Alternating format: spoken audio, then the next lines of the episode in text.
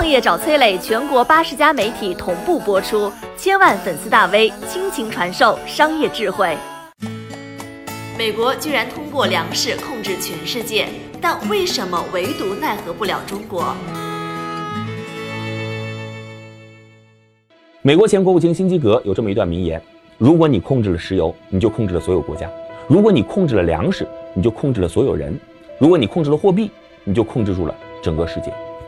大家很清楚美国对于石油的重视程度，也很清楚美金在货币市场当中的地位，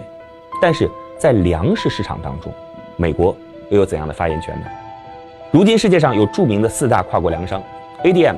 邦吉、加吉和路易达夫，合称 ABCD。世界百分之八十的粮食交易都控制在他们四家公司手里，这其中前三家就是美国的公司。所以，通过粮食来影响一个国家，美国早就已经是驾轻就熟。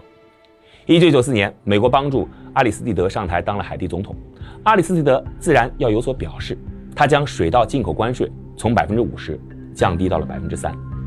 他自己可能没想到，这也是他多年之后下台的重要原因。美国的大米呢是高科技产业化耕种，产量很高，价格很低，把关税降低了百分之四十七，让美国大米比海地大米便宜了一半，本地的农民那是毫无竞争力啊！美国粮商迅速占领了海地的粮食市场，达到了百分之八十以上的市场份额，海地的农业产业也是被彻底的摧毁。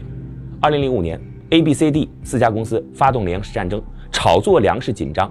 三年当中，国际小麦的价格涨了四点六倍。海地的大米、大豆和水果价格每年上涨百分之五十以上，面食的价格更是翻了好几番，而海地的民众每天收入只有不到两美金，粮价飙升，把原本就勉强果腹的民众变得是更加吃不起饭了，最终，饥民发生了暴乱。但实际上，那一场粮食战争，A、B、C、D 并不是想欺负海地，他们更想把手伸到东方大陆的腰包当中，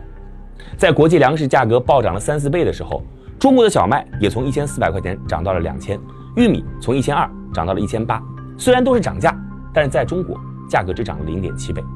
这粮食价格外热内冷背后，其实是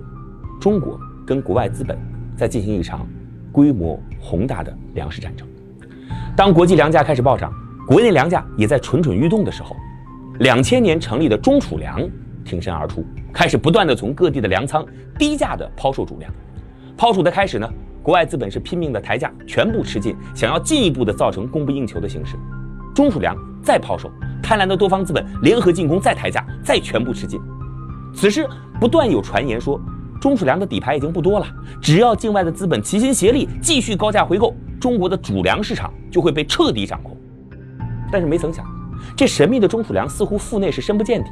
开始呢，只是十天半个月一抛，到二零零五年六月实行每周一抛。七月份，甚至做到了一两天抛售一次。这个时候呢，又到了主粮的收割期。原先呢，已经吃进好多储量的资本，慢慢的变得没了底气。有人开始撤退，有人为了降低损失，也开始进行卖出。很快，没有人再敢吃进中储粮抛储的粮食了。境外资本从一鼓作气到狐疑不决，到兵败如山，一直到这个时候，还是没有人知道中国到底有多少储备粮。在彻底击败境外资本的联合哄抬粮价之战之后，中国发出声音，公开了国家的最重要机密：中国的储备粮还有一亿吨，够全中国人吃一年。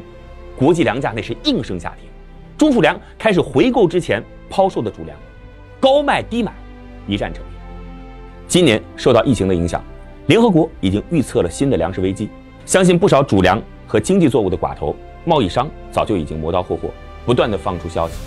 目的呀，就是要试探中国的储备粮。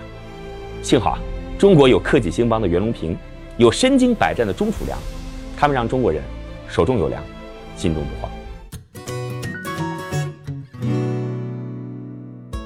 我是崔磊，很多互联网公司都曾邀请我去分享创业方面的课程，包括抖音、快手、百度、阿里、腾讯等等。我把主讲内容整理成了一套音频课程，里边包含如何创业、如何做副业、优质项目剖析等等，相信啊会对您有所帮助。下拉手机屏幕，在节目简介里边添加我的个人微信，这套课程今天免费送给您，快去领取吧。